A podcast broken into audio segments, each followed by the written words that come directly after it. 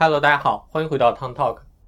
十二月十一日，京东集团发布公告称，将以七亿美元战略投资湖南信盛优选电子商务有限公司。京东是继拼多多、美团、滴滴、阿里巴巴之后，又一家高调进入社区团购赛道的互联网巨头。自此，国内互联网巨头都已参加到社区团购的竞争中。互联网金融、打车、共享单车、外卖、短视频，一个个互联网风口早就成就了一个又一个的独角兽公司。人们一直在猜测，短视频之后下一个互联网风口是什么，又会有哪些公司崛起？早在十一月三日，滴滴 CEO 程维在内部会议上表示，滴滴对旗下社区团购平台诚心优选的投入不设上限，全力拿下市场第一名。十一月底，刘强东在京东高管会上提出会亲自下场带领京东打好社区团购一仗。王兴也不止一次在美团中高层会议中传递这场仗一定要打赢的决心。据不完全统计，国内目前有两百多家社区团购企业，有机构预测到二零二零年市场规模有望达到千亿元的级别。什么是社区团购呢？这个名字听起来有点高大上。但其实业务很简单。社区团购大致的运营机制一般是这样的：社区团购平台招募小区内的住户或周边小店的店主成为团长，团长组建微信群，在群内发布商品信息，消费者通过团长发布的链接下单后，平台第二天统一将商品送往团长家中或者小店内，消费者上门自提。目前社区团购的商品主要是生鲜，其实就是卖菜卖水果。那么这些互联网巨头为什么会看上一笔卖菜的生意？就连人民日报也点名批评互联网企业，别只惦记着几捆白菜、几斤水果的流量，科技创新的星辰大海，未来的无限可能性，其实更令人心潮澎湃。社区团购表面上看来只是在卖菜。实际上，价格低、消费频次高的生鲜品大多是一个用来吸引用户的幌子。巨头们斥巨资搞社区团购，并不是为了那几捆白菜，而是争夺互联网世界最后一个无主的流量入口。早在2018年，社区团购就已经火过一阵，当时也是消费领域最热门的赛道之一，被创业者和投资者寄予厚望。松鼠拼拼就是在那一轮社区团购热中创立的平台。自2018年6月开始创建团队，两个月后进入第一个城市。创始人杨俊曾经是一路跟随王兴连续创业的美团联合创始人之一。巅峰时期，松鼠拼拼的客单价在二十元左右，高的时候能达到三十元。其中生鲜占的比例并不高，主要靠冷冻肉、饮料、日用品这样的标准化商品支撑。因为生鲜品销量高，但是毛利低，所以他们会有意控制生鲜的比例。当时的计划是，前期靠生鲜引流，后期尽可能多的增加利润更高的标品，甚至来卖一些本地生活相关的产品，例如团购门票和酒店。但市场并没有留给松鼠拼拼慢慢调整的时间。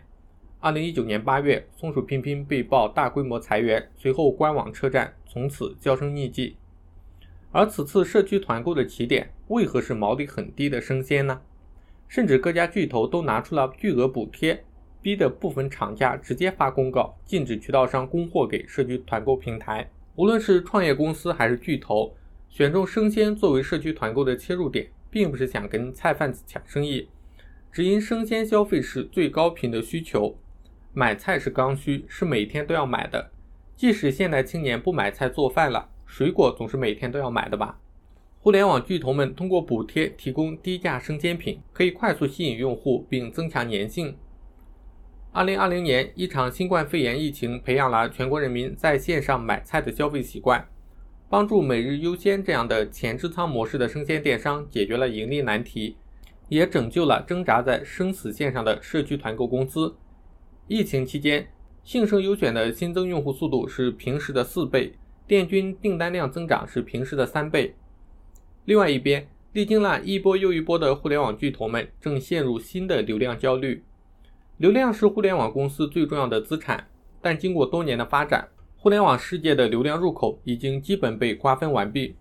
本世纪初，最早的流量入口是门户网站和搜索引擎。在这一波浪潮中，诞生了搜狐、新浪、网易、腾讯和百度这样的老牌互联网公司。随后，淘宝与京东等电商平台崛起。二零一二年开始，移动互联网进入高速发展时代，我们见证了一轮又一轮的移动支付大战、外卖大战、网约车大战、共享单车大战、短视频平台大战。从这些风口中诞生了支付宝、美团、滴滴、抖音、快手等新兴的互联网巨头。近两年，这些入口的流量增长均已接近见顶。巨头们不约而同地盯上了以朋友圈和微信群为代表的私域流量。拼多多的崛起，除了让巨头们看到了下沉市场的潜力，更进一步坚定了他们挖掘私域流量的信心。滴滴是较早进入社区电商赛道的互联网巨头，早在2019年下半年就开始探讨社区团购模式的可行性。疫情更加速了诚心优选项目的推进。疫情期间，用户出不了门，滴滴在武汉组织了医护车队和社区保障车队接送医护人员，也帮助社区住户购买日常用品。滴滴从今年三月开始密集的讨论社区团购，四月进入湖南调研，发现这是一个可以实现规模化、达到极高用户渗透率的商业切口，并且业务从省市层面覆盖到了城镇。目前，诚心优选已在二十个省市上线，随后是美团。今年七月，美团发布组织调整公告称，为进一步探索社区生鲜零售业态，满足差异化消费需求，推动生鲜零售线上线下的加速融合，成立优选事业部，进入社区团购赛道。优选事业部推出社区团购业务“美团优选”，重点针对下沉市场，采取预购加自提的模式，赋能社区便利店。为社区家庭用户提供精选的高性价比的蔬果、肉禽蛋、乳制品、酒水饮料、家居厨卫等品类商品，用户当天线上下单，次日门店自提。拼多多旗下的社区团购项目多多买菜于今年八月正式在武汉和南昌两座城市上线。阿里旗下的盒马则于今年九月中旬组建盒马优选事业部，正式进入社区团购赛道。京东入局较晚。直到十一月底才传出刘强东亲自带队的消息，此次又迅速宣布七亿美元战略投资社区团购领域的头部公司信盛优选。另一家赛道头部公司实惠团，二零二零年已经完成了四轮融资，后两次均有阿里巴巴领投。星汉资本创始合伙人杨哥表示，社区团购再度兴起，关键在于流量争夺从公域转向私域，无论是互联网或是消费上都有这样的趋势。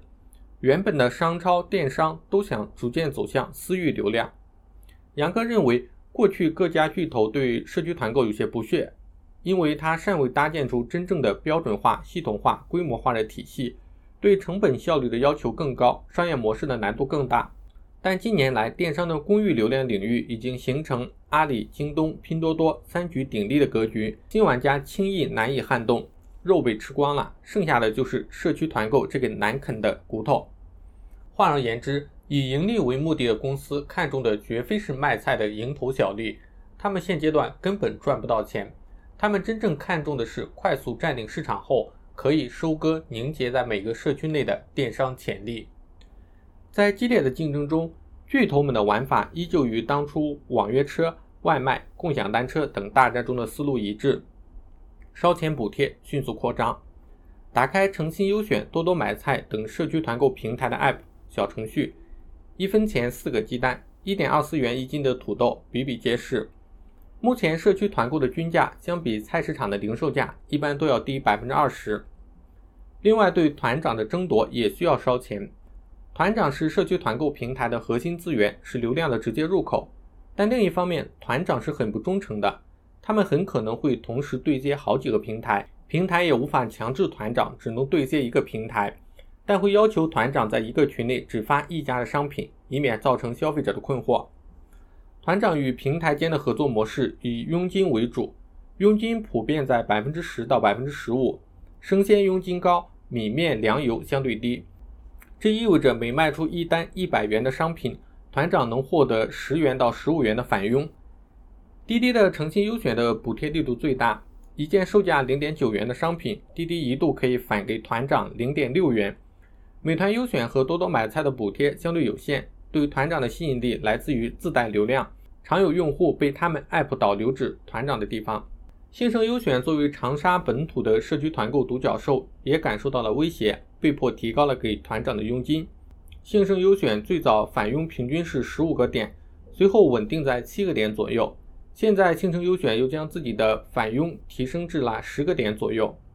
还有一个问题就是，其实用户的忠诚度很低，谁家补贴多，用户就会去哪里。团长也是一个道理，谁给的佣金多，就会跟着谁走。其实现阶段互联网巨头们还是在烧钱，谁能坚持到最后，谁就赢了。而独立发展出来的平台，则往往会选择背靠巨头，不然很快就会被其他公司的补贴干掉。巨额补贴的负面效应已经逐渐开始显现，巨额补贴扰乱了价格体系，不但危及菜贩子的生计，还影响了成千上万的供应商。